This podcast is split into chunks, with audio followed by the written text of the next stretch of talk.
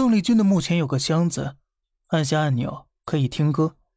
十首歌里，唯一一首粤语歌是黄沾写的，《忘记他》。黄沾何许人也呢？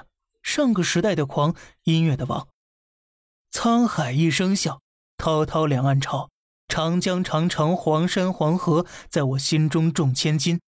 浪奔浪流，万里滔滔江水永不休，皆出自他手。二零零四年，黄沾去世了，一万六千多人自发送行，称得上是此生足矣了。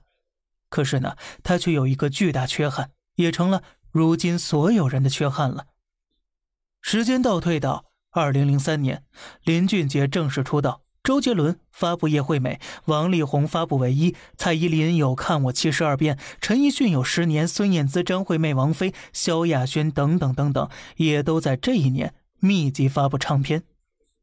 那么怎么看呢？都是华语乐坛最鼎盛的时期了，唯有黄沾却无比落寞的说了一句：“乐坛已死。”事实证明，黄沾的判断是对的。当时看似繁荣的乐坛，其实早已病入膏肓了。八十年代，随着经济飞速发展，香港的娱乐业吸引来了各路资本，国际唱片公司宝丽金、华纳、百代等开始进入香港，并渐渐形成规模。华星、飞图、飞石等本土唱片公司也开始崛起，每一家公司都想通过造星来获得资本回报。为了挖掘更多新人，各大唱片公司开展各种选秀唱歌比赛以及艺人培训班等等。张国荣、梅艳芳、张学友都是通过选拔入行的。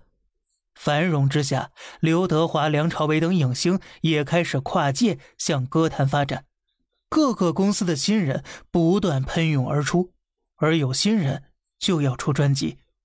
而在竞争激烈之下，老歌手也要不断的出专辑，才能巩固自己的热度和地位。结果是什么呢？九十年代的十年，张学友一共出了二十二张，郭富城三十张，刘德华三十一张。最兴盛的一九九三年，香港乐坛一年的专辑量超过五百张，商业化的速度着实太夸张了。唱片公司一年要出五百张专辑。但香港的创作人们一年却写不出五千首歌来，怎么办呢？在资本的重金之下，香港乐坛人人以一当十。比如香港四大词圣之一的林夕，一年要填词五百多首，你就是让李白来都吃不消吧。而与此同时啊，为了追求数量，舍弃质量的香港乐坛慢慢创作不出足够多的好歌了。但是资本的胃口却变得越来越大了。他们希望有更多金曲，打造更多的超级巨星。于是，唱片公司又开始进一步的饮鸩止渴。当时，中美音乐审美差异巨大，但中日音乐审美却是非常接近的。所以，九十年代前后啊，香港乐坛开始大量翻唱日本歌曲。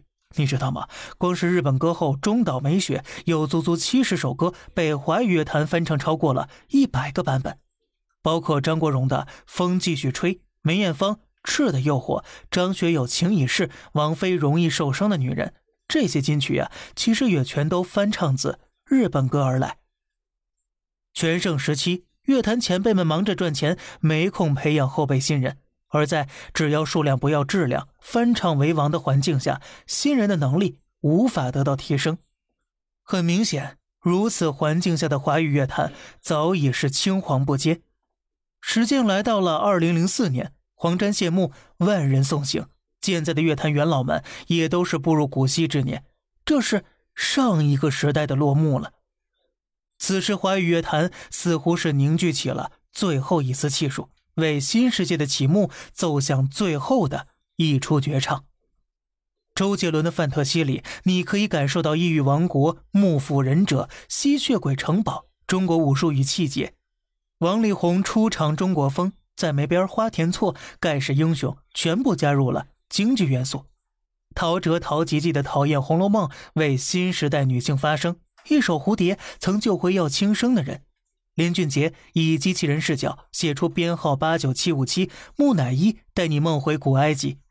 但除了有限的这几位呀，青黄不接的乐坛渐渐拿不出能叫座的作品了，唱片越来越卖不动了，唱片公司开始拼命接广告，电影。剪彩音乐变成他们十分之一的工作，慢慢的，音乐人审美转变成了生意人审美，所以现在的亚洲十大金曲、内地十大金曲、年度十大热歌是什么样的，你去听听就知道了。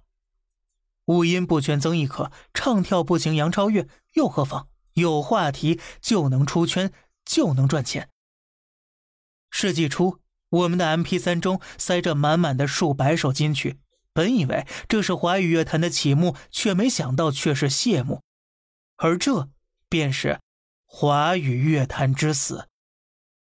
好了，这里是小胖侃大山，每天早上七点与你分享一些这世上发生的事儿，观点来自网络，咱们下期再见，拜拜。